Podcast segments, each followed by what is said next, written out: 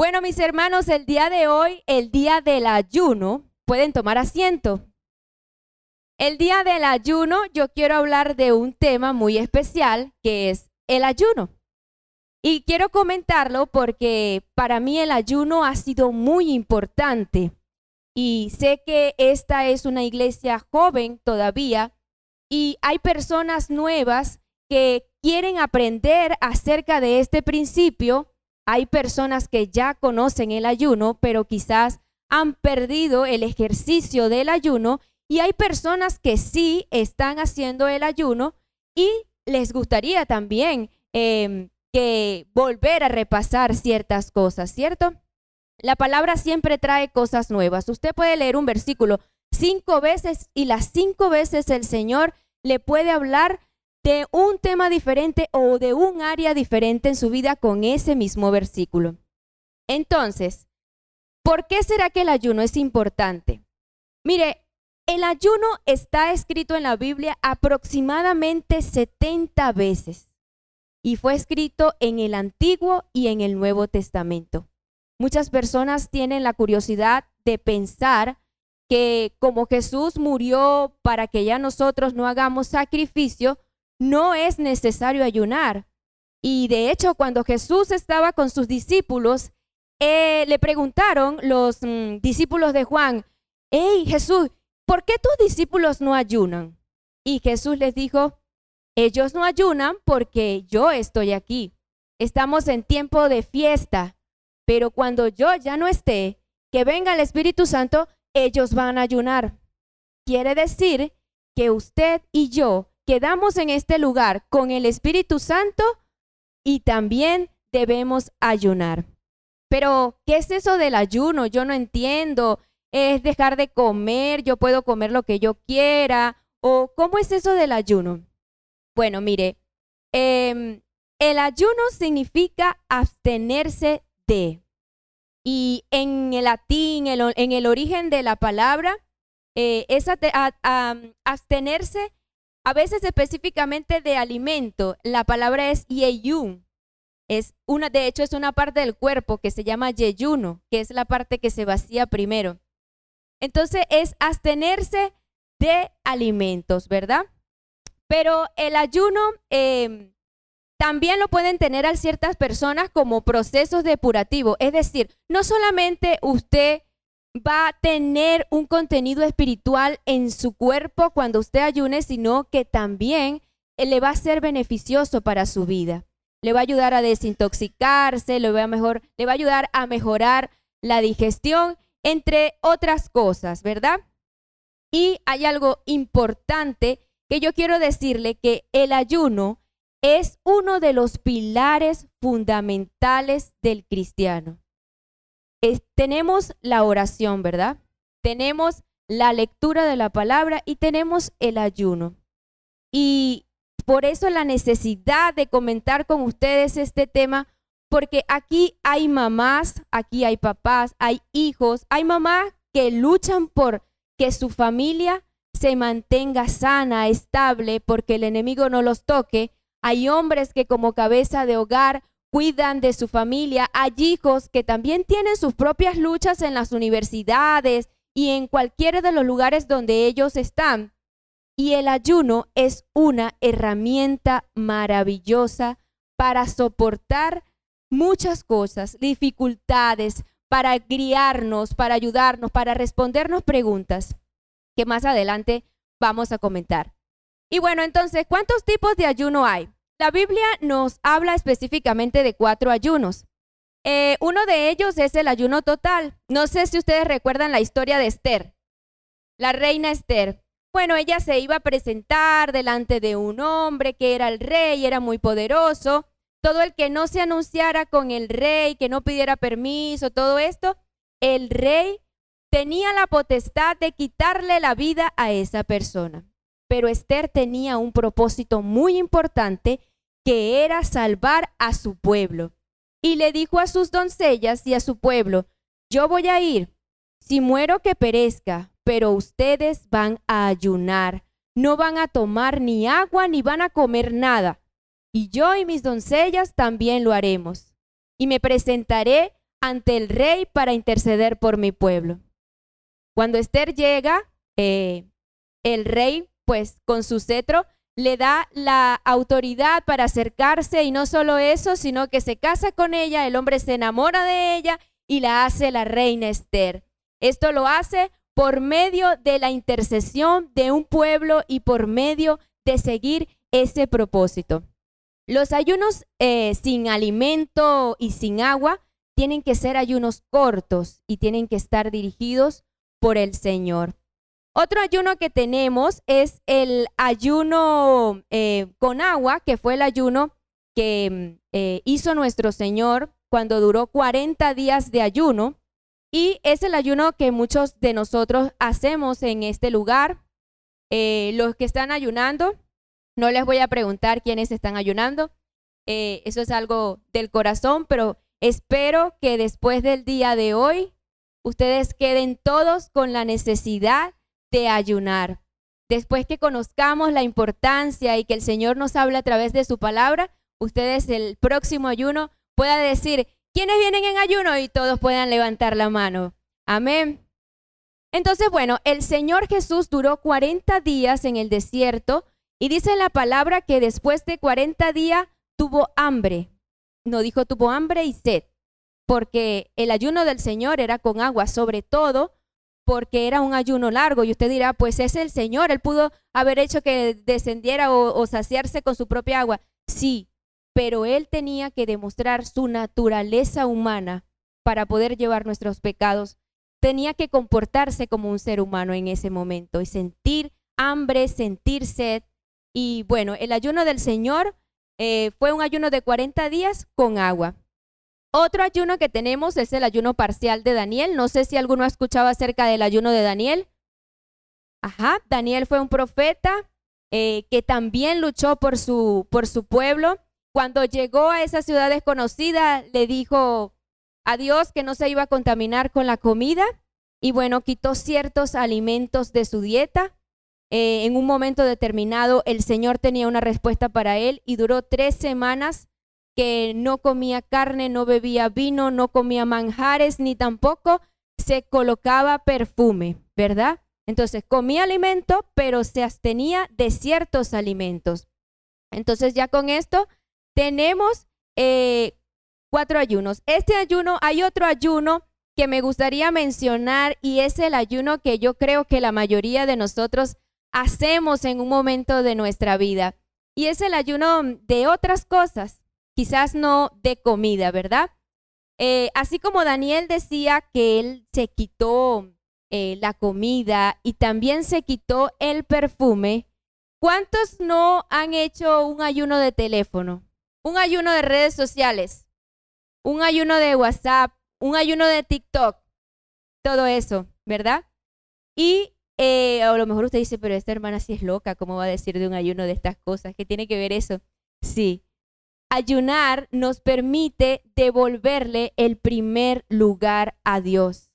Si usted en las noches eh, ha pasado horas en su teléfono revisando estado una y otra vez y revisa su teléfono a ver si es que el wifi no está prendido porque no ha sonado y se da cuenta que tiene una adicción con responder mensajes, con estar en Facebook, con estar en, viendo otras redes sociales, entonces usted necesita un ayuno de teléfono. Para nosotros es muy fácil diezmar la parte económica, pero ¿quién me dice cuánto le debemos diezmar en tiempo al Señor al día? Una cuenta matemática rápida. ¿Cuál es el 10% de 24? Dos horas 40 minutos. Son, es el tiempo que el Señor se merece. Hay una parte en el celular, no lo haga porque después se va a sentir mal, donde usted puede buscar cuánto tiempo duró en ciertas aplicaciones. Usted la suma y usted dice cuánto tiempo duré en estas aplicaciones y cuánto tiempo duré hablando con el Señor. O si quiere, búsquela. y así puede ver. Entonces hay momentos donde sí es necesario abstenerse de ciertas cosas que le quitan el primer o el segundo lugar al Señor. A veces el primer lugar es el trabajo y por allá el Señor queda en el segundo lugar, pero viene el teléfono y le pone el tercer lugar al Señor. Entonces, bueno, abstenerse de todo aquello que le quite el lugar al Señor y que no nos permite estar cerca de Él. ¿Ok? Entonces, eh, depende de estos ayunos. Yo le pido que usted le pida al Señor, Señor, yo quiero agradarte, quiero que tú me hables cómo debo ayunar.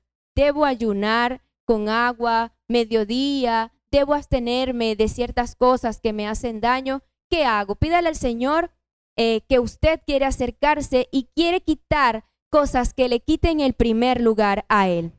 Entonces, ahora, ¿cómo debo ayunar? ¿Cuál debe ser mi actitud ante, ante el ayuno? Es muchas las preguntas que, que hacen las personas. ¿Qué hizo usted esta mañana cuando vino para este lugar? Dice la palabra en Mateo 6, 17. Pero tú, cuando ayunes, peínate y lávate la cara. Así nadie se dará cuenta que estás ayunando, excepto tu Padre, quien sabe lo que haces en lo privado, y tu Padre, quien todo lo ve, te recompensará. Este es un obsequio que usted les trajo al Señor en este día, el ayuno. Es algo que usted le dice, Señor, me estoy apartando de los alimentos porque quiero sentirte más. Es algo privado, íntimo entre usted y el Señor. No deje que la gente lo sepa. Tampoco es un secreto, pero no ande apagado. Hermano, ¿qué le pasa? Ay, no, mire, es que estoy ayunando y de paso es hasta las dos. Entonces, bueno, aquí, ¿cómo se puede llevándola? ¿Usted cree que eso sería agradable? Como que le digan a usted, hay un dicho que yo siempre digo cuando voy al trabajo, pero lo digo jugando. Quienes me conocen saben que me gusta mucho jugar. Y le digo, ay, perdonen por llegar tarde, es que no quería venir. Entonces me dicen, ay, pero usted sí es loca. No, no, es jugando, ¿verdad? Entonces ustedes le dicen, señor, ay, señor, bueno, vine para este lugar aquí sin comer porque, bueno, para cumplir contigo. Eso es como que le den un regalo a uno y le digan, agárralo porque me salió muy caro, ¿verdad? Entonces, es, es desagradable esa actitud. Ahora, está el otro punto de vista que la Biblia dice, peínate, arréglate, ponte bonito. Pero si usted no está acostumbrado a peinarse, la gente también se va a dar cuenta que está ayunando. va a decir, ay, pero qué coqueto, ¿para dónde va? Debe ser que está ayunando porque él no es así. Entonces tenga cuidado, trate de ser lo más normal y que sea un momento íntimo entre usted y el Señor. Además, en un ratito que nos abstengamos de comida no nos va a pasar nada, ¿verdad? Solamente ciertas sensaciones, pero con el tiempo aprendemos a controlar eso, ¿cierto? Otra cosa que el Señor nos dice en su palabra, en Isaías 58 del 6 al 7, Dice, el ayuno que a mí me agrada es que liberen a los presos encadenados injustamente, es que liberen a los esclavos, es que dejen en libertad a los maltratados y que acaben con toda injusticia. Es que compartan el pan con lo que tienen hambre, es que den refugio a los pobres, vistan a los que no tienen ropa y ayuden a los demás. Eso lo dice Isaías 58. Entonces, mi pregunta es, ¿cómo ayunas? Claro, yo de repente usted dice, pero yo no tengo a nadie encarcelado, yo no no entiendo este versículo, no tiene que ver conmigo. Pero esta mañana cuando cuando viniste, seguramente se presentaron muchas circunstancias difíciles donde pudieron generar una respuesta en ti y a lo mejor no era la mejor, sobre todo cuando uno es mamá que tiene que vestirlos a todos, estar pendiente, arranca aquí o cuando es papá, porque no están listos, porque es tarde, llegamos tarde. Llega un punto donde pues se encuentra el carácter, se encuentran aquellas, mm, aquellas cosas incómodas, normales eh, o comunes en una dinámica familiar y, y usted de repente llega aquí y dice, ay, ¿verdad que estábamos ayunando y peleamos? Tienen esa sensación, ¿verdad? Entonces, cuando habla aquí en la palabra que liberen a los presos encadenados, eh, que hagan buenas obras, es porque el Señor nos está pidiendo que cuando estemos ayunando podamos mostrar un cambio en nosotros. Fíjese esto. yo no sé eh, cuál será su aguijón, cuál será eh, la dificultad que usted tiene y que el Señor está tratando. Quizás es nuevo creyente y aún está lidiando con malas palabras en su boca, o quizás ya tiene tiempo en la iglesia, pero todavía no ha dominado esa parte, o quizás sufre de ira, sufre de enojo, tiene ciertas cosas. Eh, haga este ejercicio. Cuando usted le esté entregando eso tan preciado al Señor como el ayuno, que usted esté presentando el ayuno ante el Señor, recuerde eso y dígale, Señor, hoy te voy a presentar la mejor versión de mí a través de este ayuno. Y fíjese algo, cuando usted hace algo constantemente se vuelve un hábito. Y quizás si cuando está ayunando usted ya no le grita a sus hijos o no pelea con otras personas porque se supone que está ayunando y necesita, tampoco es que va a fingir que todo está bien, usted tiene su carácter, ¿verdad?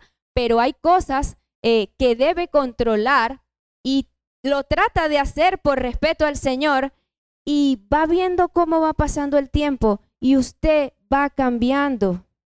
Aun cuando no esté ayunando, usted ya no dice malas, malas palabras, no dice groserías. Dice, ay, verdaderamente que Dios está haciendo algo, algo en mí porque ya no tengo tantas ganas de pelear con nadie. Y ni siquiera estoy ayunando. Dice, comparte el pan con los hambrientos. Eso quiere decir, mira la necesidad que hay afuera. A veces somos un poco egoístas y cuando llegamos al trabajo o si estamos en casa, pensando que las demás personas son las que tienen que comprender nuestras necesidades. Cuando cada quien en casa tiene su lucha. Entonces llegas al trabajo y dices, ay, ella siempre llega tarde porque esto, que lo que... Y no sabes qué está pasando. O ella es repugnante todo el tiempo que la saluda, eh, me dice cosas feas o me saluda de mala gana. Yo no le voy a decir más nada. Hoy estoy ayunando. Hola, buenos días. Todos los días los haces. Y quizás te pueda sorprender en un momento determinado que esa persona te diga, nadie me había tratado como tú. Nadie había sido tan amable como tú. ¿Por qué si yo soy una persona tan tirana y amargada me tratas bien? Y usted se va a sorprender. A mí esas cosas me han sucedido. Personas que por sus problemas han demostrado un carácter, una barrera emocional, una, una incapacidad para conectar con otros. El simple hecho que usted tenga una buena actitud les hace sentir bien. Entonces después dicen, pero ¿por qué? Si al principio tú me caías mal y te decía repugnantemente hola, ¿por qué tú igual me saludabas? Porque yo tenía en mi corazón al Señor. Y si el Señor hubiese pasado por donde tú estabas, igual forma te hubiese saludado. Y al momento que esa persona quita todas las barreras y las estructuras, usted se da cuenta que no era su culpa estaba pasando por miles de dificultades, que esa persona era el resultado de todo lo que ha vivido el resto de su vida. Pero usted dio el primer paso. Los hijos de Dios tenemos que dar el primer paso. Tenemos que dar el primer paso en integridad. Tenemos que dar el primer paso en amor. Y tenemos que dar el primer paso en fe. Y usted dirá, bueno, pero yo también soy un ser humano. Sí, usted también es un ser humano pero Dios nos da herramientas para cada día ser mejor. Y una de estas es el ayuno. El ayuno nos va a ayudar a controlar este cuerpo. Dice la Biblia y mucho por muchos años no no la entendí. Hay un versículo que dice, "Cuídate de la que duerme contigo."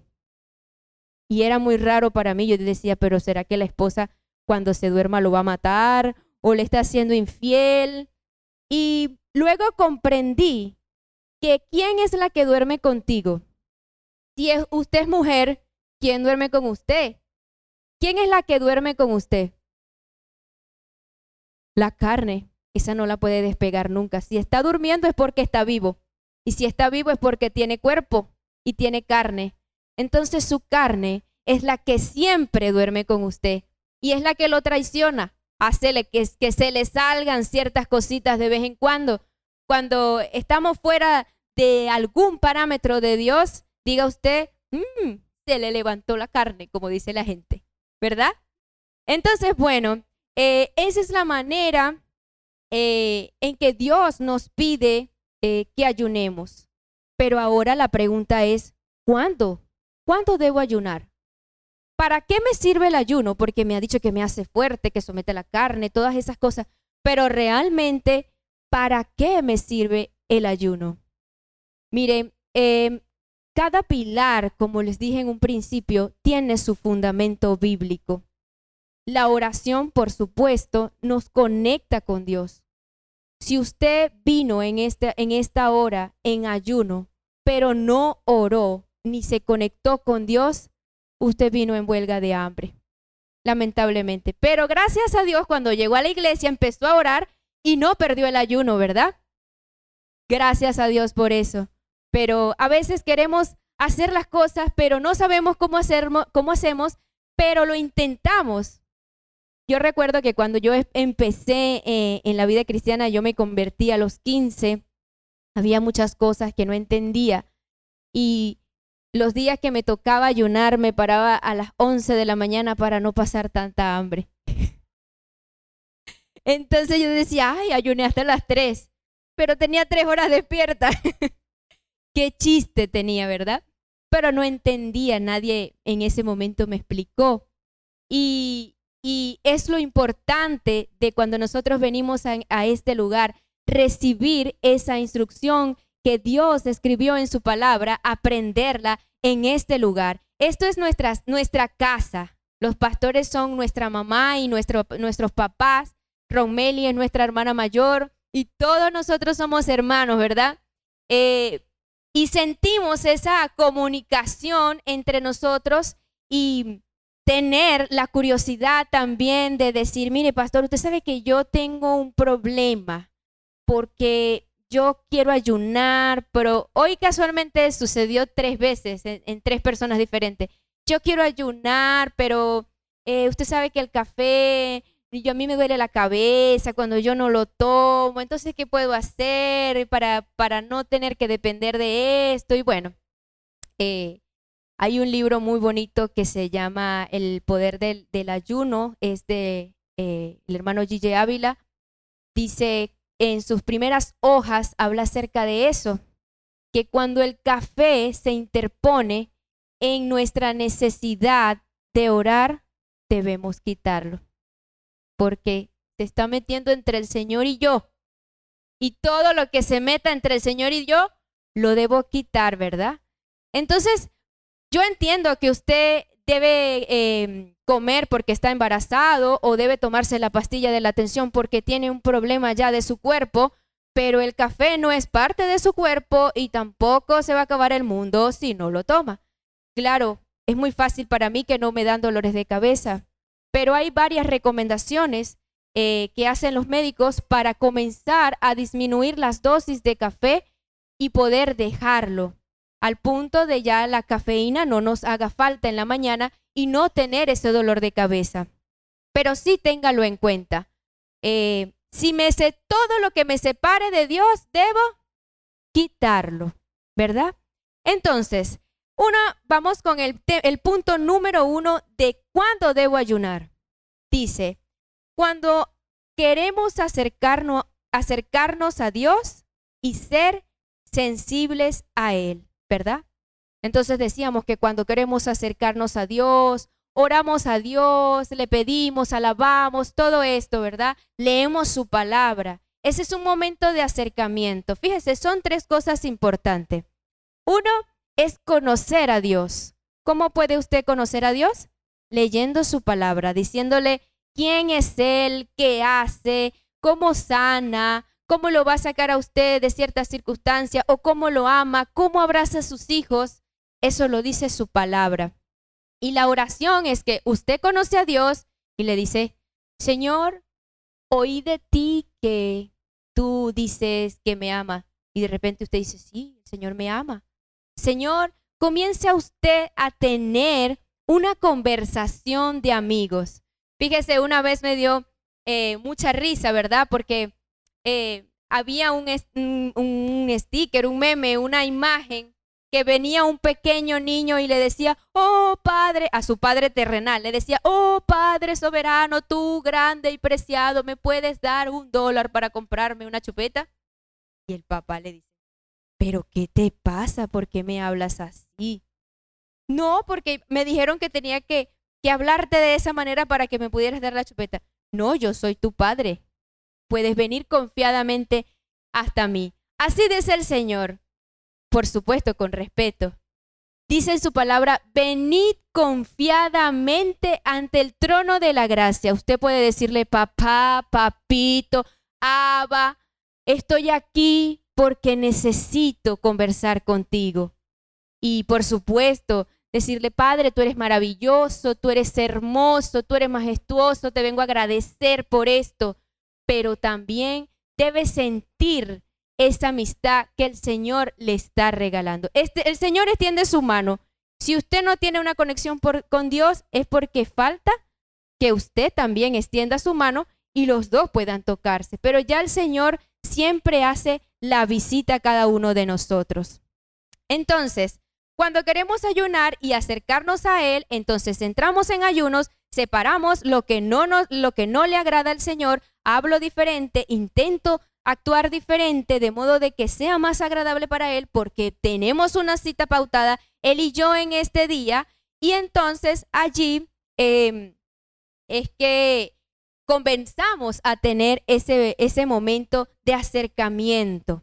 Y fíjese una cosa, yo no sé quién recuerda eh, cuando mi esposo predicó, él explicó algo que se encuentra en Primera de Tesalonicenses 5:23 y explica que nosotros estamos formados por tres cosas. No sé si lo tengo en pantalla, sí, dice, y el mismo Dios de paz os santifique por completo y vuestro espíritu y vuestra alma y vuestro cuerpo sean guardados perfectamente e, e irreprensibles para la venida de nuestro Señor Jesucristo. Es decir, que usted es uno, pero tiene cuerpo, alma y espíritu.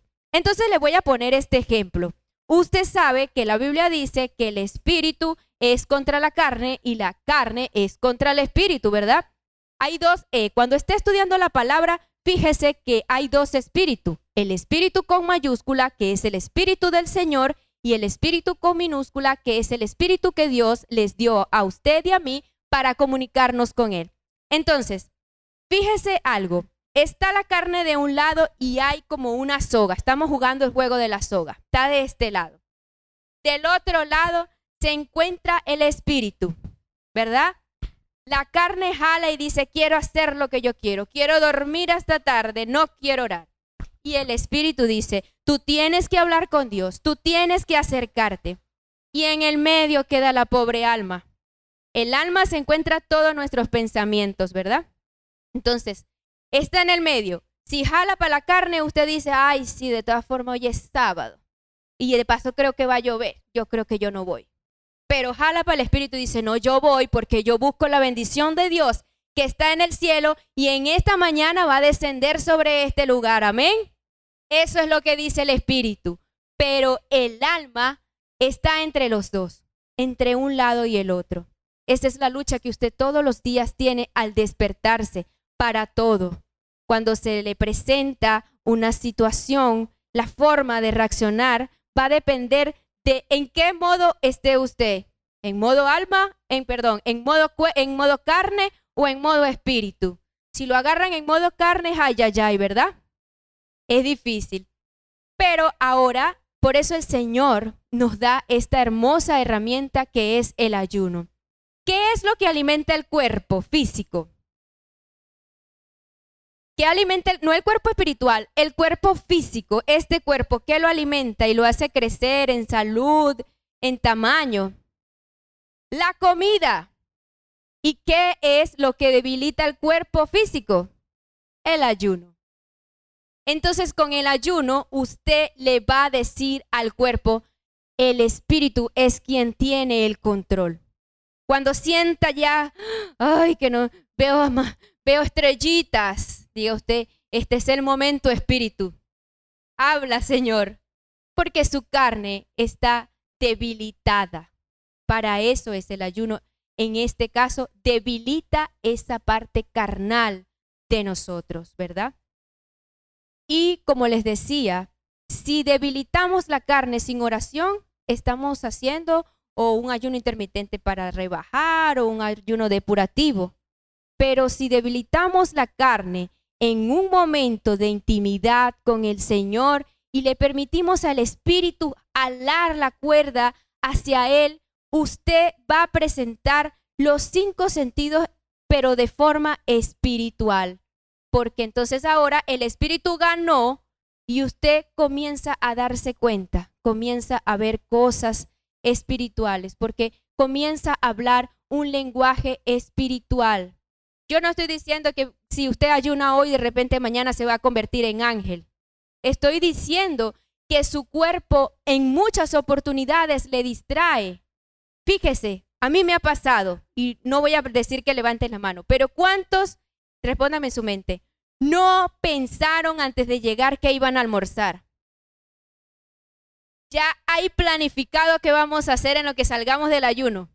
Mm, ¿A dónde vamos a ir a comer? Mm, y a veces entramos y decimos, ay, que termine rápido el pastor porque me tengo un hambre que me está matando. Muchos se ríen porque yo también soy un ser humano. Es como cuando mamá dice, yo también fui niño. Yo también he sentido esa sensación, ¿verdad? Entonces, eso nos distrae de buscar la presencia de Dios. En cambio, cuando usted viene con la disposición y en el modo espiritual usted dice, Señor, gracias.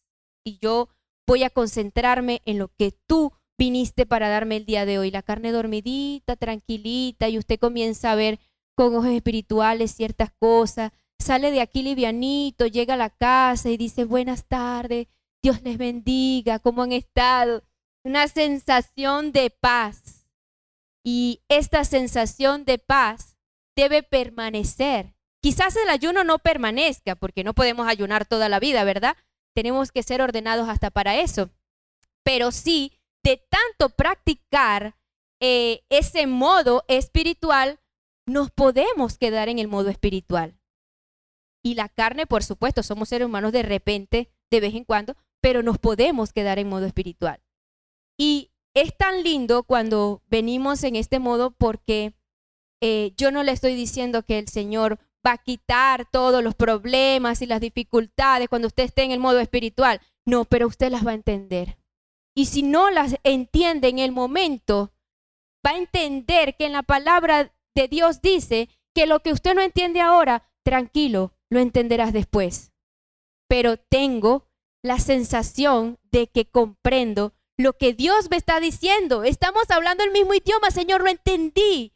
Estoy asustada porque va a pasar esto. Ay, pero me calmo porque tú me dijiste que me ibas a guardar. Porque lo vi en el modo espiritual. Si no estamos en esa forma, entonces caemos en crisis, en temor, en pánico, porque no sabemos lo que va a pasar. Entonces, número uno, ayunamos para acercarnos y ser sensibles a Dios. Número dos, ayunamos cuando necesitamos una respuesta o favor de Dios. ¿Cuántos de aquí no han necesitado que Dios les responda una pregunta? Señor, ¿por qué? ¿Por qué tú permites esto? O Señor, yo quiero saber cuál es el propósito de que esto esté aconteciendo. Señor, ¿hasta cuándo yo tendré que ver esto? Y quiero decirle una cosa que aprendí cuando aún era joven cuando leí, aún era joven todavía, soy joven hasta que tenga 90 años. Cuando aprendí y estaba estudiando el libro de Daniel, dice que Daniel era un profeta, él estaba ayunando, estaba ayunando 21 días porque él le pidió, le hizo una pregunta al Señor y el Señor le mandó una respuesta. Y cuando la respuesta venía bajando, en los cielos intercedió eh, alguien de las tinieblas y no dejaba que el mensaje llegara. Y entonces él estaba esperando que Dios le dijera qué tenía que hacer, pero el mensaje no llegaba. Dice que había una pelea entre un ángel del Señor y eh, un, alguien, un hueste de maldad en ese lugar, ¿verdad? Pero Daniel estaba ayunando hasta que el mensaje llegó. Muchas veces le has hecho una pregunta al Señor que el Señor ya te envió, pero que no ha llegado. Debes ayunar por esa pregunta. Debes orar. Debes interceder por esa respuesta. Y fíjate esto, a veces tendemos a, a echarle toda la culpa al diablo. Había eh, una viejita que yo amaba mucho cuando estaba residenciada y yo decía, ay, pobrecito, pobrecito, pobrecito el diablo que perdió la gracia de Dios. Y es cierto, pobrecito el diablo, ese sí pobrecito. Pero a veces nosotros queremos culparlo en todo a Él y realmente la culpa es nuestra. Dios responde todas las preguntas, pero a veces estamos distraídos para entenderle. Si estamos en modo cuerpo, nosotros no vamos a entender el mensaje espiritual que Dios tiene. Señor, muéstrame, pero estoy en modo carne. Mis ojos espirituales no están abiertos. Ya el Señor me mostró, pero yo no vi. El Señor me lo dijo, pero yo estaba distraído. Estaba muy preocupado como para escuchar la voz de Dios. Estaba muy angustiado como para entender lo que Dios tenía para decirme. Dios a todos nos responde. Todas las preguntas son respondidas por Él. Quizás la respuesta no es la que quieres oír, no te da la respuesta que tú necesitas. A veces la respuesta es, no es el tiempo que lo sepas pero responde. Usted dice, ok, debo esperar. Dios responde todas las preguntas. Y también cuando necesitamos el mover y el favor de Dios. Eh, me gozo en la vida de mi hermana Raxifer porque ella es una respuesta a sus oraciones, a el servicio que ella le ha dado al Señor. Y muchas veces nosotros, eh, como hijos de Dios, no hemos sido llamados a ser cabeza de lugares. No solamente el varón es cabeza del hogar, hay veces donde usted, Dios lo pone como cabeza de su familia completa porque usted es el que ha recibido la luz de Cristo. Amén. Hay veces donde su familia no es creyente, pero uno llegó y es usted. Entonces, en el mundo espiritual, usted se convierte en una autoridad para su familia. Una autoridad que debe prepararse para ganarse a uno a uno de esas personas que están esperando por ese mensaje que usted le va a dar. Usted se comienza, se convierte como que en el guerrero cuando se vuelve cristiano. Se expone la armadura y ahí dice, voy a echarme puño con el enemigo porque me quiero ganar a mi abuelo, me quiero ganar a mi abuela, me quiero ganar a fulanito, me quiero ganar a mi tío, a mi hermano, a mi mamá, a mis hijos. Y usted comienza a pedir el favor de Dios. Señor, manifiéstate. Señor, toca. Señor, haz. Señor, muévete. Señor, permite que seas tú. La última vez que estuve en este lugar fue para contar el testimonio de lo que Dios hizo en la vida de mi abuelo y de toda esa experiencia. Le puedo decir eh, sin que me quede nada por dentro, que no hubo uno que no haya dicho que todo ese proceso solamente era Dios que estaba en ese lugar. Hasta el más lejano de la presencia de Dios pudo entender que Dios estaba en ese lugar. Yo no digo que, ay, porque yo estaba ahí, no, yo digo porque yo le creí al Señor, al Dios soberano, y porque Él tenía un plan para mi familia. Y a través de ese plan muchas personas comenzaron a preguntarse qué era lo que estaba pasando porque el Señor se estaba moviendo de esa manera. Y es lo que llamamos favor de Dios, cuando el Señor se mueve para ayudarte, cuando el Señor se mueve para darte un milagro, cuando el Señor se mueve para decirte, tranquilo, yo lo hago, padre, tengo miedo. Tranquilo, yo te llevo. Sentir esa sensación. Entonces, ah, la Biblia habla em, en Daniel y la historia de Esther que ellos a través del ayuno buscaron el favor de Dios. Daniel recibió eh, el perdón de su pueblo a través de la respuesta que Dios le dio. Recibió el favor de Dios, recibió eh, la respuesta de parte de Dios.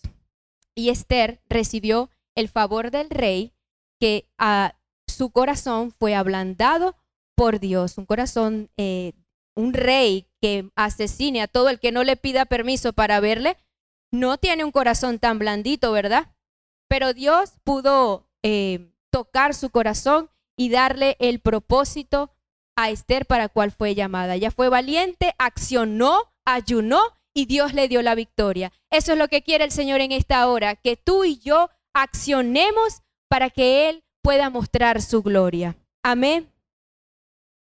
También podemos eh, utilizar el ayuno para pedir eh, perdón e interceder por otros. No somos perfectos, nos equivocamos y hay veces que hacemos muchas cosas que le desagradan al Señor y nosotros eh, muchas veces nos hemos limitado de acercarnos a la presencia del Señor pensando que Él es como nosotros, que guarda resentimiento y, y se acuerda todavía de lo que yo dije, lo que yo hice, cómo me comporté. Y vamos hasta Él y, pedimos ese perdón. Eh, Dios, por supuesto, nos recibe con brazos abiertos, pero hay faltas que son bastante grandes. Eh, por ejemplo, recuerde que siempre en las actividades por el perdón de una nación, eh, en la Biblia hacían ayuno. Nosotros como país también debemos considerar esto como hijos de Dios, como intercesores de nuestro país, Debemos tener esta herramienta con nosotros para tenerla allí y decir, debo ayunar por mi país, por el perdón de mi país. Porque nos hemos acostumbrado demasiado a decir, aquí la cosa va de mal en peor, se lo llevó el que lo trajo y comienza uno, aun cuando entiende de que la palabra y la boca tiene poder, hacer comentarios que otro me dijo, que yo repetí, de cómo me siento. Ahora todo el mundo profetiza eh, diciendo, no, como Venezuela se arregló, pero no lo dice en serio, ¿verdad? Porque esa es una forma de sarcasmo. Pero usted y yo sabemos que todo esto el Señor lo tiene en sus manos. Entonces, como pueblo de Dios, el ayuno es una herramienta para pedir perdón por lo que yo hice, por lo que el resto está haciendo que desagrada a Dios tantas personas que van detrás de los ídolos, no solamente ídolos que usted conoce, también los ídolos como el dinero, como el trabajo, como a la corrupción, todas esas cosas que han hecho que nuestro país eh, disminuya en moral, que disminuya en tantas cosas, en sensibilidad. Ahora en la calle podemos ver a alguien que esté muriendo y necesitando ayuda y lo primero que la gente hace es hacer un video para subirlo en las carreteras usted ve que se está quemando un carro, hay una mujer embarazada, hay niños pequeños y la gente, ay, observen, estamos en la carretera, miren cómo se queman. ¿Dónde está la sensibilidad? Eso es para que usted salga corriendo y si usted no puede hacer nada, ore, ore por esa situación. Se ha perdido la sensibilidad. Así también cuando pedíamos, cuando la Biblia habla de pueblos que pidieron perdón, fue porque perdieron muchas cosas, perdieron el temor de Dios principalmente. Entonces, el ayuno siempre fue una herramienta maravillosa para pedir perdón. Reúnase en familia. Reúnase en familia para ayunar, ponga propósitos de oración y de ayuno y usted verá cómo el Señor comienza a contestar. Hay otra cosa, los que somos padres aquí sabemos que los hijos duelen, ¿verdad? No hay nada que duele más que un hijo. Dice que los hijos ven morir a los padres y no sienten tanto dolor como las madres ver morir a sus hijos, porque no es natural. No es natural.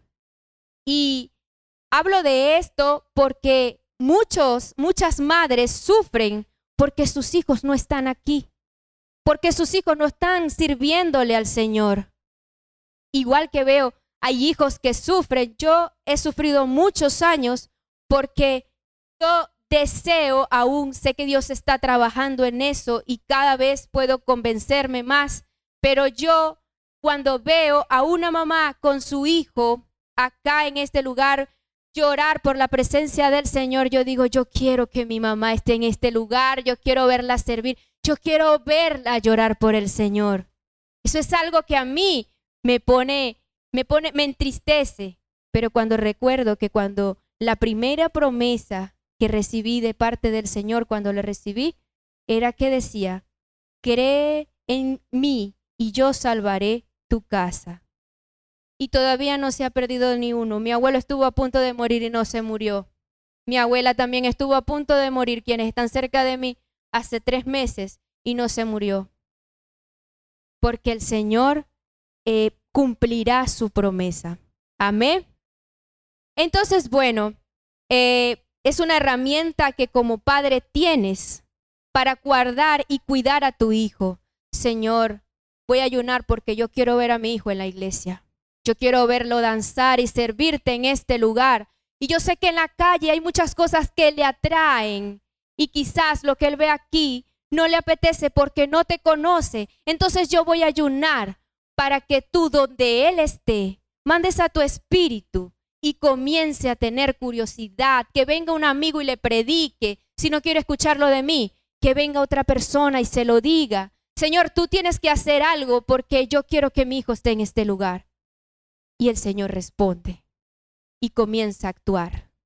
Por eso dije al principio, los padres son los leones y las leonas de la familia que guardan a los hijos. Igual tú, eh, joven, que te presentan, se te presentan dificultades cada día. La universidad no es fácil. En la universidad hay lobos. Y por lo general nosotros los cristianos somos corderitos que vamos como ovejas al matadero. Allí pasan muchas cosas eh, que están fuera de lo que estamos acostumbrados a ver en un ambiente de familia o en un ambiente de iglesia. Pero yo creo que donde sea que nosotros lleguemos, cuando tenemos clara nuestra identidad, podemos marcar la diferencia. Y si en un momento de debilidad, porque también podemos tener debilidad, yo siento que puedo caer, entonces debo pedirle al Señor que me fortalezca. Señor, voy a ayunar, voy a orar más, porque yo necesito que esta carne que se levanta y se ríe de los chistes rojos que hacen mis amigos, se duerma y se levante la carne espiritual en medio de mi entorno. Yo necesito que cuando me consigo a un hermano de la iglesia, un anciano de la iglesia, en medio de mis amigos, mi conducta sea coherente y no tenga que, ¡Ah! de la iglesia, no le tenga miedo a las personas de la iglesia. No le tenga miedo a eso. Pero recuerde que Dios lo ve. La persona de la iglesia a lo mejor estaba distraído y no se dio cuenta que usted estaba haciendo otra cosa, pero Dios nos ve. Y no lo digo solamente para señalar, para juzgar, lo digo porque todos somos humanos y en el proceso de nuestras vidas pasamos por altos y bajos. Pero es importante que cuando estés en la parte baja, de reconocer, Señor, no me he sentido bien, ya no tengo ganas de orar. ¿Por qué no he querido hablar más contigo? Me siento débil, me gusta estar en otro lugar que no es la iglesia, algo está pasando conmigo, no me, no me, no me siento bien. Entonces es el momento de ayunar y de orar para pasar a mi modo espiritual y comenzar otra vez a tener el deseo de estar cerca de Dios. Intercedemos por nuestra vida, intercedemos por nuestra familia, intercedemos por nuestro país y pedimos perdón. Y el ayuno es una herramienta. Otra forma por la cual podemos ayunar es cuando queremos aumentar nuestra fe. Y esto es muy importante porque usted tiene proyectos de vida, usted actualmente ha pensado en tener un plan, usted tiene sueños, usted tiene familia, usted quiere alcanzar tantas cosas que quizás no ve realizables por el tiempo, por la situación en la que actualmente se ve, pero quiero que entendamos algo. no es por vista, es por fe. Y el problema es que de repente si usted tiene sueños pero no tiene fe, entonces pues el proyecto no se va a dar porque usted no está creyendo que Dios lo puede hacer. En la Biblia hubo una historia de un hombre que sufría de epilepsia. Eh, epilepsia es una enfermedad que se sufren de pequeñas convulsiones y la gente pierde la conciencia. Eh, la historia se llama Jesús sana al epiléptico, al lunático, lo dice la versión de 1960. Y el papá de este hombre le decía, Señor, sana a mi hijo, pobrecito. A veces está cocina, estoy en la cocina y cuando le dan las crisis de epilepsia, cae en el fuego, se quema y le pasan cosas horribles. Y de paso, tus discípulos vinieron y le oraron y no pasó nada, Señor, haz algo por él. Jesús miró a los discípulos. Casi que ustedes lo vieron a él y no hicieron nada. No, Señor, pero nosotros reprendimos y no pasó nada. ¿Acaso yo no les dije que si tuvieran fe como un grano de mostaza, le pueden decir a cualquier situación de su vida que se aparte y se apartará? Dice el Señor. Solamente deben accionar. Al final dice algo muy importante. No pasó nada. Ustedes oraron, hicieron todo pero este género no sale si no es con ayuno y oración. Ah, entonces la epilepsia se cura es con ayuno. No, el Señor se refería a la falta de fe que tenían los discípulos. La fe para entender que aunque era una enfermedad, el Señor podía quitarla. Hermana Raxi, ¿tú creíste que el Señor podía curarte? El Señor te sanó. Amén. El Señor es el mismo ayer, hoy y siempre será el mismo. No hay nada pequeño para Él. Amén. Hubo una palabra que marcó mi vida hace muchos, muchos días, como dos años, y después la escuché hace seis meses de una predicadora llamada Joyce Meyer. Ella decía, no importa lo pequeño de tu problema, llévalo en oración al Señor. No importa si tú quieres que te crezca cabello. Ay, pero ¿cómo voy a molestar al Señor para que me crezca cabello? Es algo pequeño. Señor, se me parten las uñas y me duele cuando cocino.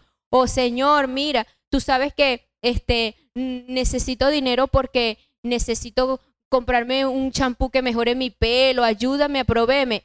Ay, pero qué qué grosera, cómo va a molestar al Señor en su santo nombre para que le dé para un champú. Pero dígame una cosa, ¿acaso pedirle un champú al Señor o curar a una persona de cáncer no sigue siendo igual de pequeño para el Señor? ¿Cuál es la diferencia? Lo que usted ve pequeño para Dios es pequeño. Y lo que usted ve grande e imposible, para Dios sigue siendo pequeño. Amén. Vamos a darle un fuerte aplauso al Señor.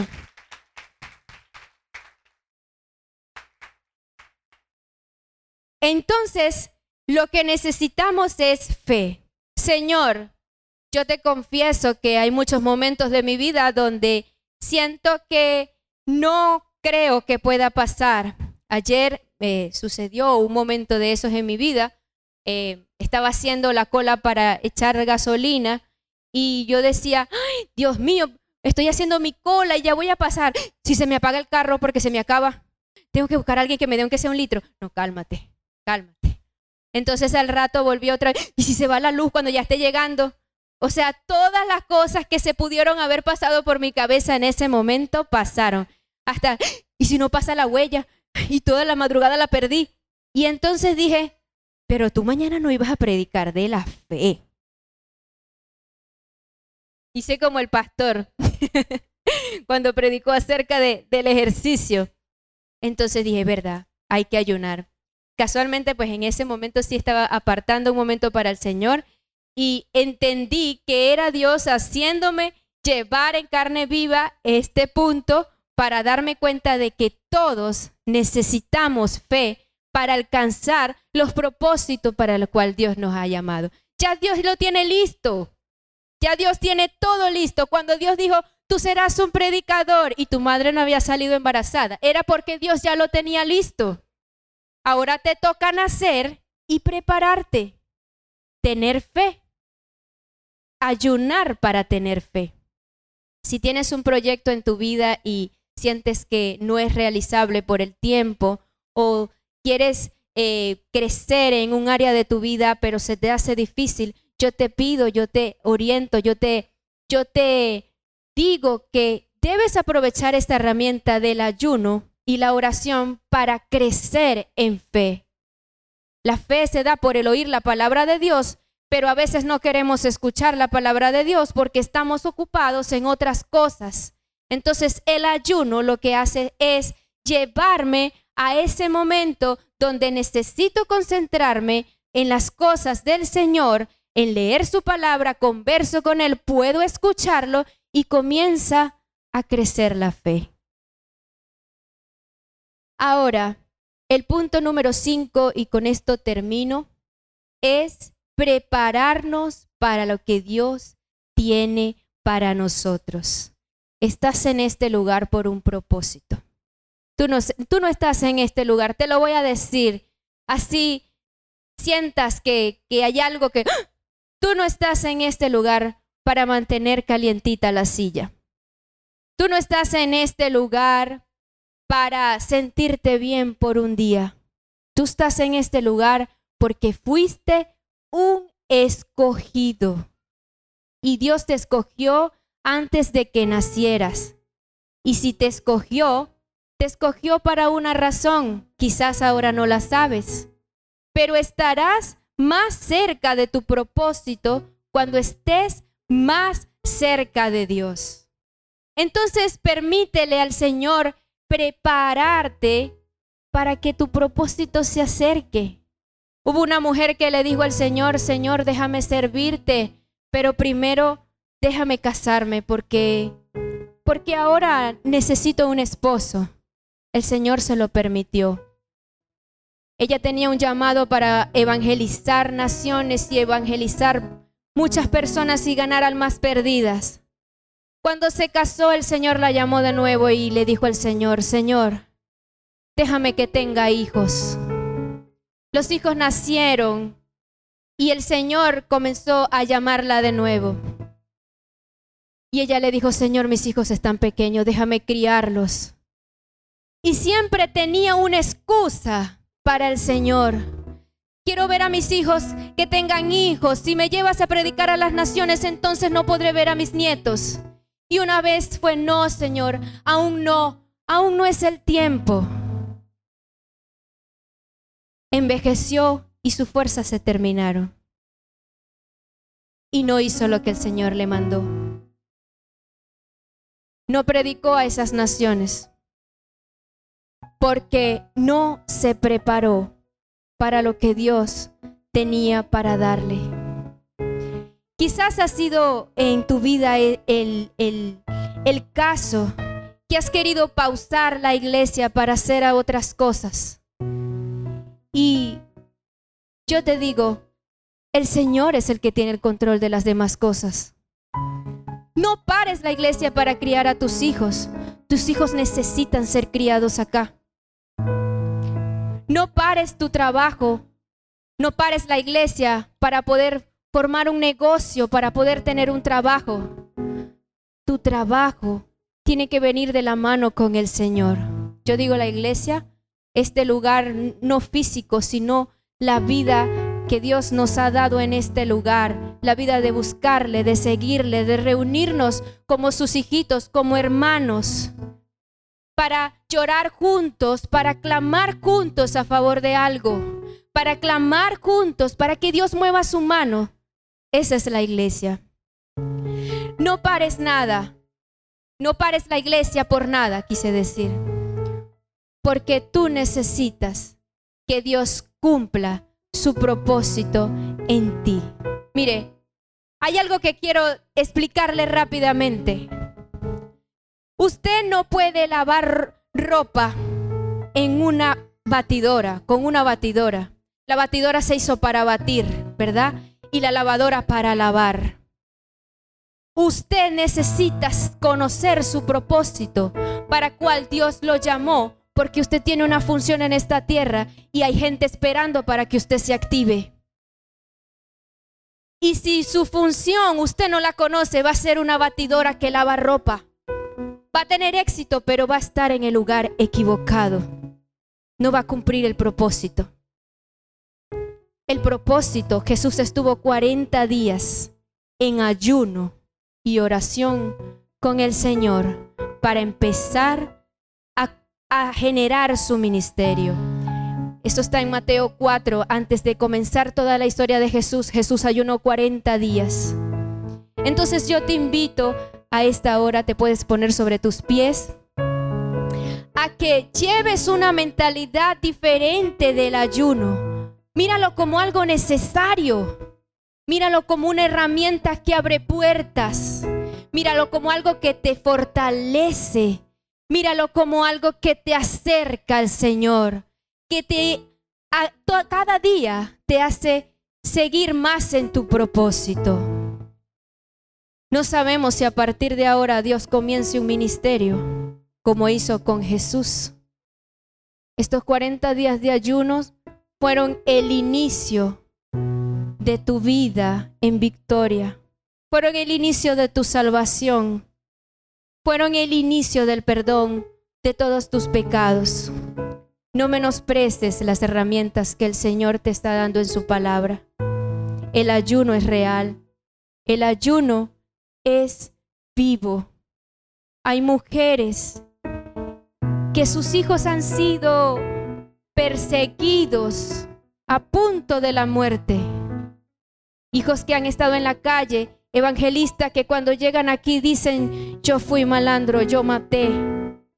Pero las rodillas de mi mamá nunca se cansaron por pedir y ayunar por mí.